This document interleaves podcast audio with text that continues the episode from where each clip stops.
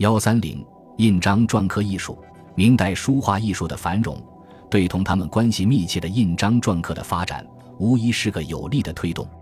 而理想印材的发现，又恰为篆刻艺术的发展提供了必要的条件。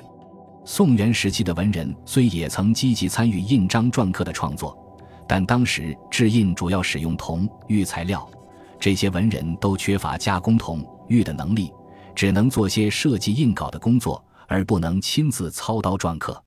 元末的画家王冕发现了便于制印的花乳时，文人们便有了可以自篆自刻的理想材料，出现了文人无不研朱弄石的风尚。到明中期，文征明长子、书画家文鹏与另一书画名家何震，经过反复探索，又发现另一种便于制印的灯光石，并积极加以推广。于是，有更多的文人参与印章篆刻。明中叶前后便形成了流派众多的篆刻艺术，文鹏与何震的开拓性创造，奠定了文人画家参与篆刻的格局。首先拉开了不同篆刻艺术流派标新立异的帷幕。文鹏制印纯正，何震精能，苏轩雄强，朱简显俊，江关雅言，合称明代五大家。明末的赵焕光、宋玉、曾惠寿、程巨等人的篆刻也各具特色。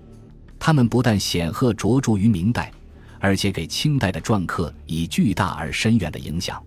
文鹏字寿成，号三桥，善作书画，篆刻的成就尤为突出，首开文人以石质印之先河。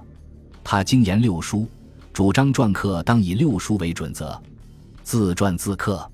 其印作以二方朱白文文鹏之印最为著名。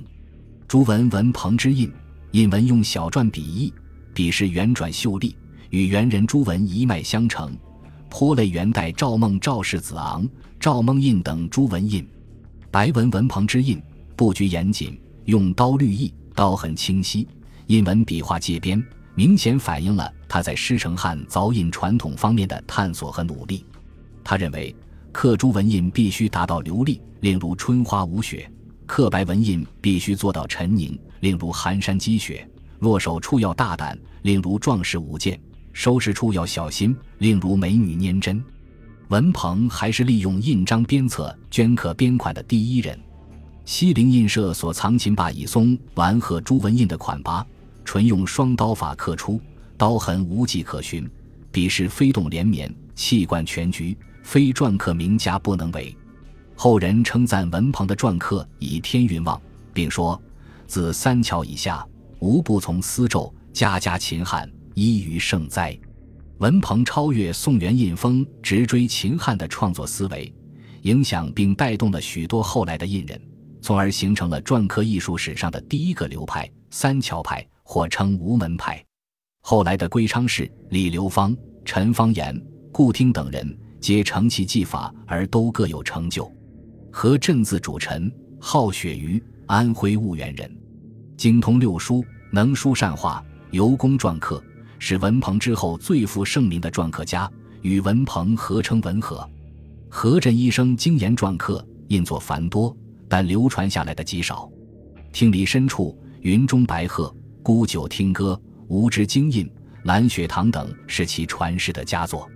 其中厅里深处一印显现汉印风貌，用刀以冲和切二法相结合，而以切刀法为主。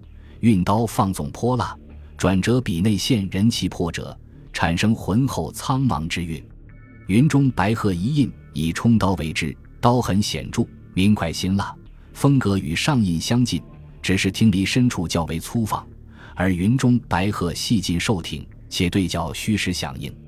由此可知，他制印敢于尝试新刀法，而且深得印面布局之妙。不仅如此。何震还一改印坛巨匠所用的双刀法，以单刀刻边款，刀法爽利，字体奇趣，七斜错落，跌宕自然。后人称赞何震的印章，白文如晴霞散起，玉树临风；朱文如荷花映水，文渊细波；所摹汉人及旧章，如神鳌古波，艳震惊寒。至于以切刀为之的粗白文玉印，满白文烂铜印。盘球曲曲之文也各真奇妙，后人争相效仿，形成了一个新流派——鳕鱼派，又称徽派。梁志、吴中、程元、程普父子就是此派的传人。程氏父子曾精选和镇刻原石一千余方，摹刻后于天启六年印成《人草堂印选》一书传世。明代末年的篆刻名家还有以汪官为首的楼东派，以工整流利、秀美隽永见长；以程遂为代表的晚派，以参合古文、离奇错落著称。他们发挥主观能动性，革故鼎新，历变文鹏，和振的风格，在印坛上异军突起。明代也涌现了一批有关篆刻艺术的论著，安徽休宁人朱简撰写的《印经》《印章要论》以及《印品》等论著，阐述了篆刻艺术的理论技巧，并对古印玺进行考证辨物，很有独到的见解。